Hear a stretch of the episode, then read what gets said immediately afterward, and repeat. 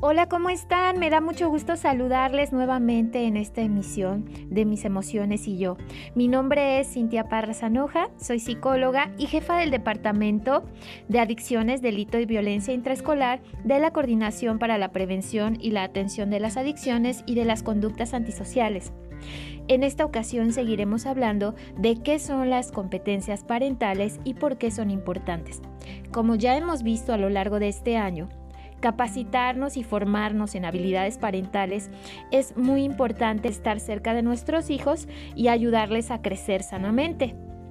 Hoy hablaremos de qué es necesario cuestionarnos para saber nuestro desempeño como papá y mamá con niños de 3 a 6 años. Primeramente quisiera preguntarte, ¿qué tanto reconoces las emociones de tus hijos a través de sus gestos, a través de las frases, del tono de su voz y de algunas conductas. Es muy importante que aprendas a reconocer cuando se siente alegre, cuando tu hijo o hija se siente contento. También debes aprender a distinguir cuando algo le hace sentir desagrado, miedo o tristeza. Puedes ayudarle a poner nombre a aquello que siente diciéndole o reflejándole frases que le ayuden a entender lo que está sintiendo. Por ejemplo, si tú ves que se encuentra muy tenso, que por cualquier cosa se encuentra irritable y que le cuesta trabajo contenerse y puede gritar o patalear, tú puedes decirle, parece que sientes rabia en este momento. O si está sensible, también reflejarlo. Esto ayudará a que empiece a ponerle nombre a sus emociones y desarrolles su conciencia emocional. Quisiera cuestionarte qué tanto le ayudas a expresar lo que necesita, qué tanto tu hijo es capaz de pedir tu ayuda, de decirte que no le gusta, cuáles son sus necesidades.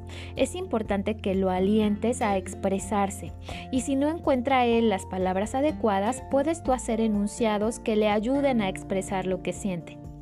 Y también es necesario que te cuestiones qué tan paciente, tolerante eres cuando tu hijo o tu hija se enfrenta a un momento de frustración o enfado. ¿Qué tanto le das su espacio? Qué tanto permites que exprese esta emoción y además qué tanto te muestras disponible para acompañarlo en calma. Recuerda que la imagen y el modelaje que tú le des ayuda muchísimo más que si lo dejas solo o tratas de tapar lo que está sintiendo diciéndole que no llore, diciéndole que los niños no lloran o diciéndole que los niños son fuertes. Esto no ayuda. Lo importante es que le acompañes en ese momento en el que está experimentando emociones displacenteras. Además, puedes ayudarle a encontrar sus propios recursos de desahogo, es decir, puedes buscar momentos que le ayuden a tranquilizarse, como bailar, brincar, hacer deporte, escribir, dibujar, platicar. Hay un sinfín de actividades que tu hijo puede realizar para canalizar sus emociones. Enfatizo que es importante que evites el reprimir las emociones con frases que no ayudan, como decirle no tengas miedo, sé fuerte, no llores, eso es de niñas.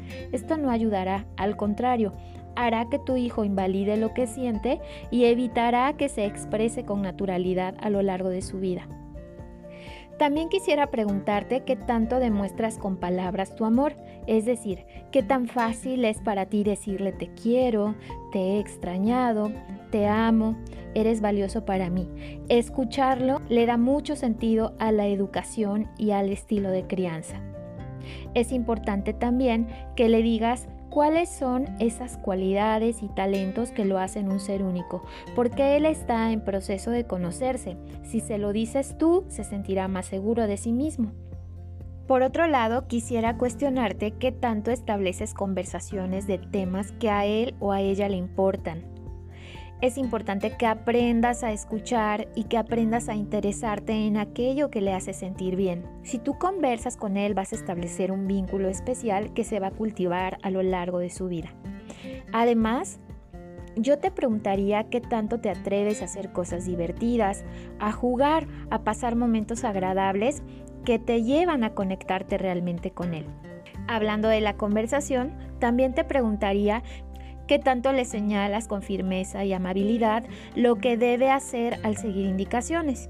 Es importante que cuides el tono de tu voz y además seas muy claro en qué es lo que tiene que hacer. Además, debes expresar las consecuencias coherentes a su conducta. Es decir, si tu hijo no quiere hacer la tarea, no le castigues o le digas que la consecuencia será quedarse sin un videojuego o sin jugar con aquel juguete favorito. Eso no es coherente. Lo que sí le puedes expresar es que la consecuencia será que tendrá más tarea acumulada y además menor tiempo de juego. De esta manera le estás explicando con claridad las consecuencias. Además, a esta edad puedes disculparte cuando te equivocas. No eres el papá o la mamá perfecta. Cuando tú te equivocas y lo reconoces frente a tus hijos, esto te da credibilidad y te da valor. Lo que muchos hemos pensado a lo largo del tiempo es que esto nos quita autoridad. Sin embargo, el reconocernos como personas vulnerables que podemos equivocarnos nos ayuda a corregir el camino y a acercarnos hacia ellos. Además, puedes reforzar sus hábitos de higiene en esta etapa de la vida.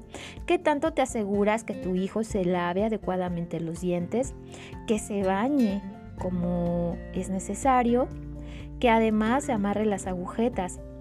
Es importante que estos detalles no los pierdas hasta que tus hijos dominen por completo estos hábitos. También es importante que te sigas informando que si tienes dudas sobre temas de crianza, pidas un consejo o acudas a algún especialista en el tema que te ayude a estar cerca y generar un vínculo seguro y positivo con tus hijos.